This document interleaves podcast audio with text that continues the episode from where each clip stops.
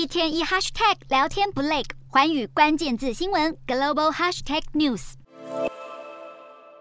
电动汽车大厂特斯拉新世代全自动辅助驾驶 FSD 的晶片，未来可能不是来自南韩的三星，而是台湾的台积电。致力开发全自动辅助驾驶系统的特斯拉，将使用台积电五纳米家族，包含四纳米制程主力供应。其实特斯拉早已喊出每年产量规模提升百分之五十的目标，因此晶圆代工伙伴的产能和规模也得跟上脚步。尽管台积电和特斯拉都三缄其口，但业界已推算，特斯拉明年的生产规模有望从三百万辆起跳。以全自动辅助驾驶晶片采用两颗晶片设计来看，如果以长约集中下单台积电，并且搭配先进封装等设计，对台积电的下单量估计达到近一点五万片。而同样找上台积电的，还有在美国卖得下下叫的福特 F 一五零 Lightning 闪电，里头不少半导体元件本来就是由台积电操刀，现在卖到供不应求，配套半导体产能也得提高。只是车用晶片短缺早已蔓延，就是这股晶片荒，让不少车厂开始直接找上晶圆厂协助，透过新的合作模式来缩短晶片交期，而台积电也因此被看。上